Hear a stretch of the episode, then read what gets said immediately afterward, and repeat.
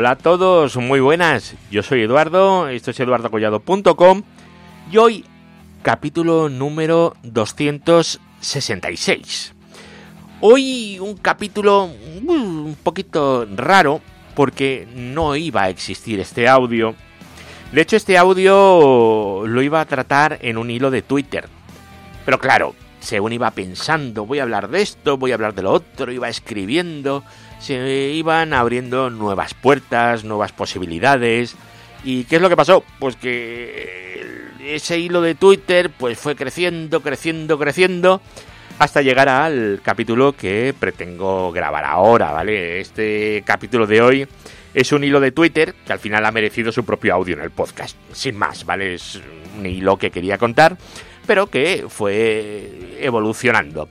Seguramente si lo dejara como hilo de Twitter, eh, tendría, tendría más éxito, lo vería más gente, pero oye, a mí lo que me gusta es el podcasting y no tanto el Twitter y las redes sociales.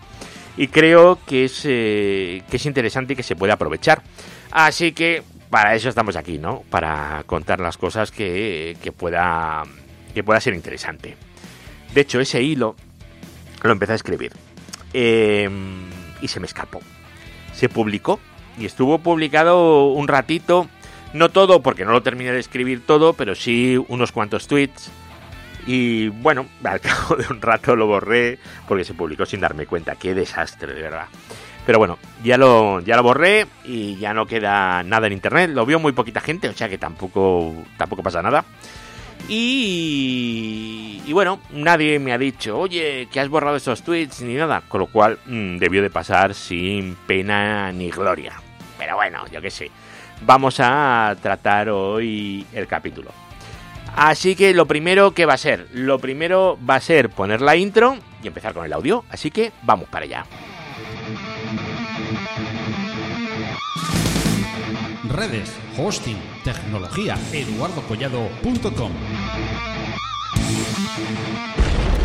Bueno, eh, ahora no sé si os lo he dicho o no, pero este es el capítulo número 266 y va a hablar un poco de cómo tenemos que ofrecer o pedir cómo funciona la conectividad de una infraestructura que vamos a poner en un centro de datos.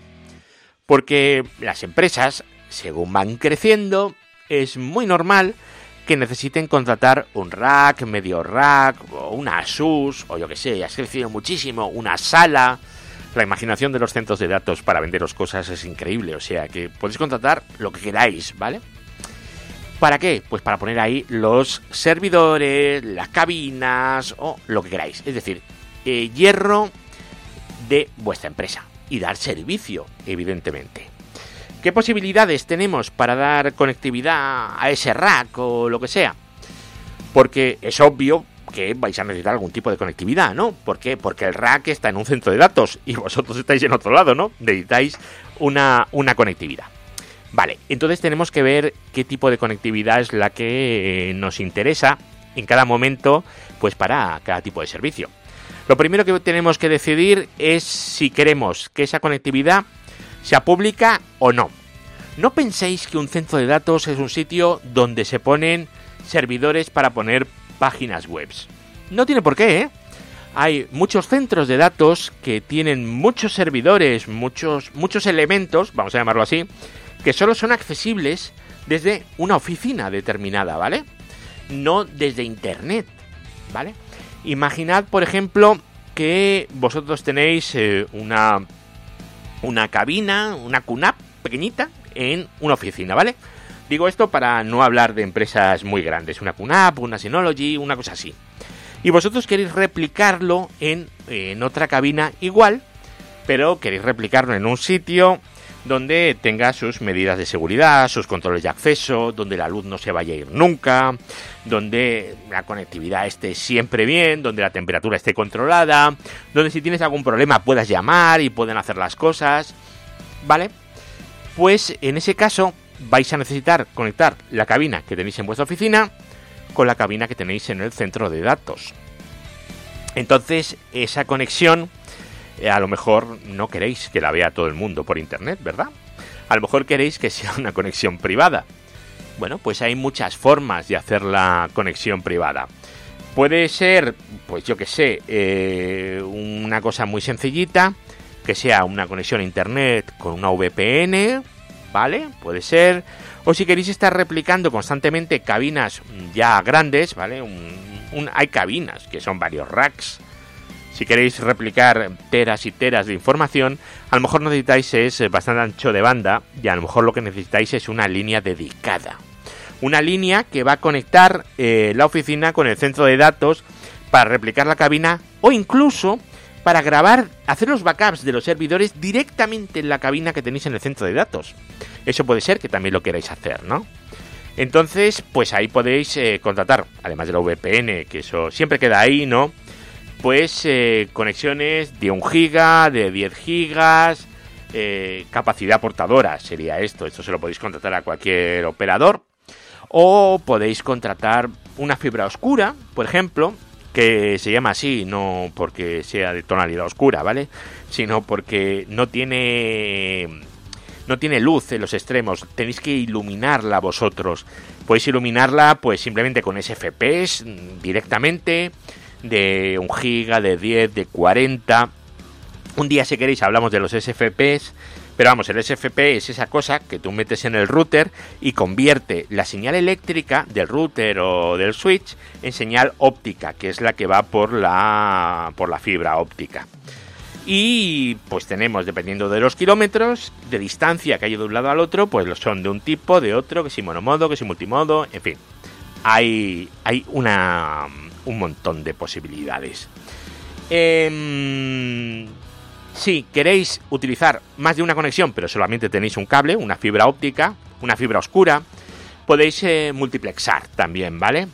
Eh, con CWDM o con DWDM también, ¿por qué no? Ahí, bueno, cada color que se llama la luz, eh, sabéis que es un, espectro de frecuencias muy amplio. Entonces, pues podéis utilizar un trocito de ese espectro para una señal y otro, pues para otra señal, por ejemplo, ¿no? Se llama color porque, siendo, haciéndolo muy a lo bruto, si vosotros os imagináis una luz pasando por un prisma, pues vais a tener color rojo por un lado y color azul por otro, por ejemplo, ¿no? Entonces, si vosotros mandáis información por el color rojo y por el color azul, esa información no se va a mezclar porque funciona en mm, diferentes colores, en diferentes lambdas.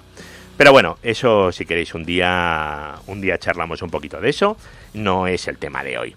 El tema de hoy es ese, que tenemos un cable eh, entre dos puntos y ahí podemos eh, trabajar. Podemos tener las cabinas y podemos tener en el otro lado los eh, servidores, por ejemplo. U otra cosa que también es muy común, ¿vale? Aunque a lo mejor no habéis pensado en ello, es una empresa tiene las cámaras de seguridad, a lo mejor los almacenes, no estoy hablando de una empresa de tecnología, ¿vale? Una empresa de logística tiene cámaras en sus, en sus almacenes y tiene los servidores donde se almacenan los vídeos en un centro de datos Ahí, ¿cómo se transportará la señal? Pues ahí a lo mejor una VPN sería suficiente. Depende del caso, ¿vale? Depende del caso, una línea dedicada, capacidad portadora, o tenéis que ir a fibra oscura, o a lo mejor una VPN es, es suficiente. Depende del caso. Bueno, ahora vamos a ir a los servicios que sí requieren conexión a Internet tú pones unos servidores en un centro de datos y sí requieren conexión a Internet. Por ejemplo, son las webs de tu empresa, la aplicación de tu empresa con tus clientes, tus servidores de correo, lo que sea, ¿vale? Eh, y vamos a tener dos opciones. Tener direccionamiento propio con BGP o requerir un direccionamiento del hoster de turno, quien te va a dar la conectividad. Eh, Obviamente tenemos las dos posibilidades. Eh, también existe la posibilidad de tener direccionamiento propio y no BGP, ¿vale? Pero de eso, si queréis, hablamos otro día. Si tienes direccionamiento público y a ese, lo ideal, levantar un par de sesiones BGP, al menos un par, ¿vale? Con un par de routers, eso es eh, lo ideal. Levantas el BGP, adelante y se acabó. Esto no tiene ningún misterio. Si quieres direccionamiento del hoster, pues tendrás que ponerte un gateway. que será un firewall, un router o similar, y enrutar por ahí. Obviamente el hoster también va a tener que enrutar ese rango que te ha delegado por eh, el equipo que tú vas a poner de, gateway. En algunos casos te pueden poner ellos el gateway, pero me imagino que al cliente lo que más le interesa es poner él el gateway, porque querrá controlar su firewall con sus reglas o con lo que quiera. Vale, eh, está muy bien esto, pero ¿cómo, cómo, cómo ponemos los cables, no? ¿Qué hacemos? Eh, bueno, pues hay varias posibilidades. Vamos a empezar por la más simple. Al cliente le ponemos un único cable, ¿vale? Eh, bueno, le ponemos un único cable. Esto es eh, lo más simple. Conectamos de un switch al firewall del cliente. El hoster configura una ruta al rango asignado al cliente a través del firewall y al cliente una ruta por defecto a través de su propio firewall, de las máquinas que estén por detrás. Esta solución, evidentemente, mm, no es eh, la mejor, ¿vale? Para un servidor, vale, puede ser que un servidor con un único cable sirva, no hay ningún problema. Pero para una infraestructura no es lo óptimo. Lo óptimo es que tengas eh, varios cables, porque si se te cae el cable, se te va a caer toda la conexión, toda la conectividad, todo lo que tengas. Eh, bueno, mm, a ver, hay de todo, ¿vale? Pero es mejor que en ese caso tengáis un par de cables. Ahora, mm, llegando a la conclusión que vamos a necesitar un par de cables, las posibilidades se van hasta el infinito, ¿vale? Mando más seguridad y más redundancia. Vamos a ver, si tenéis un único firewall en el lado del cliente, un cliente que solo quiere un firewall, bueno, eh, tenemos que ver si podemos darle dos uplinks. ¿Vale? Si podemos darle dos uplinks, dos cables en el mismo firewall, que esto es una solución que bueno, no está no es la mejor, pero no está mal. Podríamos darle un LACP, por ejemplo, conectado a dos eh, switches Nexus o similares, ¿vale? Que estén conectados por VPC. Un LACP multichasis. De forma que si cae uno de los chasis o uno de los cables, el cliente va a seguir funcionando por el otro cable. Y ni convergencia, ni spanning tree, ni nada, ¿vale? Porque el LACP va a funcionar como si solo fuera un puerto. De hecho, el LACP va a funcionar con un puerto hasta que se levante el otro y entonces volverá a funcionar con los dos puertos agregándolas, eh, agregando los puertos en el mismo interfaz lógico. Esa solución es eh, limpia y a mí me gusta, pero claro, eh, hay una solución mejor, ¿vale? Que es tener al menos dos firewalls con una, un gateway flotante, un CARP de estos, o un VRP simplemente, o lo que sea, y en el otro lado podemos configurar también eh, lo mismo, ¿vale? Podemos configurar dos puertos en los switches. Ojo, ojo aquí, porque aquí no sería un no sería un LACP, ¿vale? Serían dos puertos independientes. Ahí os recomendaría que fueran dos puertos de nivel 3, igual que los que tiene el cliente en el otro lado, o una VLAN, ¿vale? Y ahí también montar un VRP y, bueno, de esa forma estamos redundando el switch del hoster, el cable que une el hoster con el firewall y estamos también redundando el firewall. Esto es una solución yo creo que es bastante bastante maja. Esta solución eh, os cuento, tiene unas cosas que a mí me gustan y otras que no me gustan. Esto va a depender siempre de lo que el cliente quiera, ¿vale? Pero si tú, los firewalls, la parte externa la tienes con direccionamiento público y tú tienes una IP flotante, la del VRP, con direccionamiento público, y por ejemplo sufres un ataque de negación de servicio a esa dirección pública, pues eh, entrará el black hole o lo que sea y a lo mejor se te cae toda la infraestructura simplemente porque te han atacado a la IP pública esa. Entonces, eh, a mí, a mí, personalmente, eh, me gusta de otra manera cuando a un cliente le das esto. Si es necesario darle direccionamiento público, por lo que sea, se lo das, pero esa IP la metes en black hole. De forma que esa IP solamente es accesible desde la propia red del hoster. De forma que esa IP no es accesible desde fuera. Esa es una buena solución. Pero ¿para qué vas a descartar direcciones públicas para luego bloquearlas? Le puedes dar direccionamiento privado y que él por detrás eh, asigne el direccionamiento público. Esto es perfectamente válido, ¿vale? Quizás suena un poco raro, pero es perfectamente válido. Vosotros pensar que en los eh, puntos neutros te van a dar un direccionamiento público, pero es un direccionamiento público no enrutable. Es decir, ese direccionamiento público que te están dando eh, no se va a anunciar por internet. Por internet no vas a poder llegar a esas direcciones IP públicas que te están dando un punto neutro. Entonces, eh, ¿para qué se dan? Bueno, pues se dan porque si te dan direcciones IP privadas, pues existe la posibilidad que tú ya la estés usando en tu red. Entonces, esas, como son públicas y son únicas, seguro que no se están usando. Pero bueno, eh, si es una cosa normal, siempre puedes eh, decir, oye, mira, es que esa IP que me has dado ya la tengo asignada, mejor dame otra. Bueno, pues eso seguro que se puede ir hablando. Yo todavía no me he encontrado el caso en el que se pisen, pero oye, por poder pasar, puede, puede pasar. Bueno, en este caso ya os digo, eh, el cliente tiene dos firewalls, tú tienes eh, dos switches en nivel 3, ojo, con VRRP arriba, un VRRP abajo y el cliente además tiene otro VRRP para eh, el gateway de sus máquinas. Eso es estupendo, ¿vale? Ahora, eh, ¿qué pasa si el cliente quiere poner dos switches? Ahí tenemos que ir con, con cuidado, ¿vale? Porque tenemos que ver, primero de todo, hay que ver el, el cliente. Está bien que, que conozcamos un poco al cliente y podamos ver un poco cuáles son las limitaciones que tiene el cliente. Porque hay clientes que, que es gente muy preparada y hay gente pues que no es tan, tan preparada, ¿vale? Entonces pues eh, te la pueden liar. Por ejemplo, eh, si al cliente le asignas una VLAN y el cliente pone ahí dos switches independientes, ni VPC, ni LACP, nada, ¿Qué es lo que va a pasar? Pues que vais a tener spanning tree, BPDUs para arriba, para abajo, se pueden bloquear puertos. Así que bueno, lo suyo es detectar quién va a ser el root, quién no. Ese tipo de cosas, ¿vale?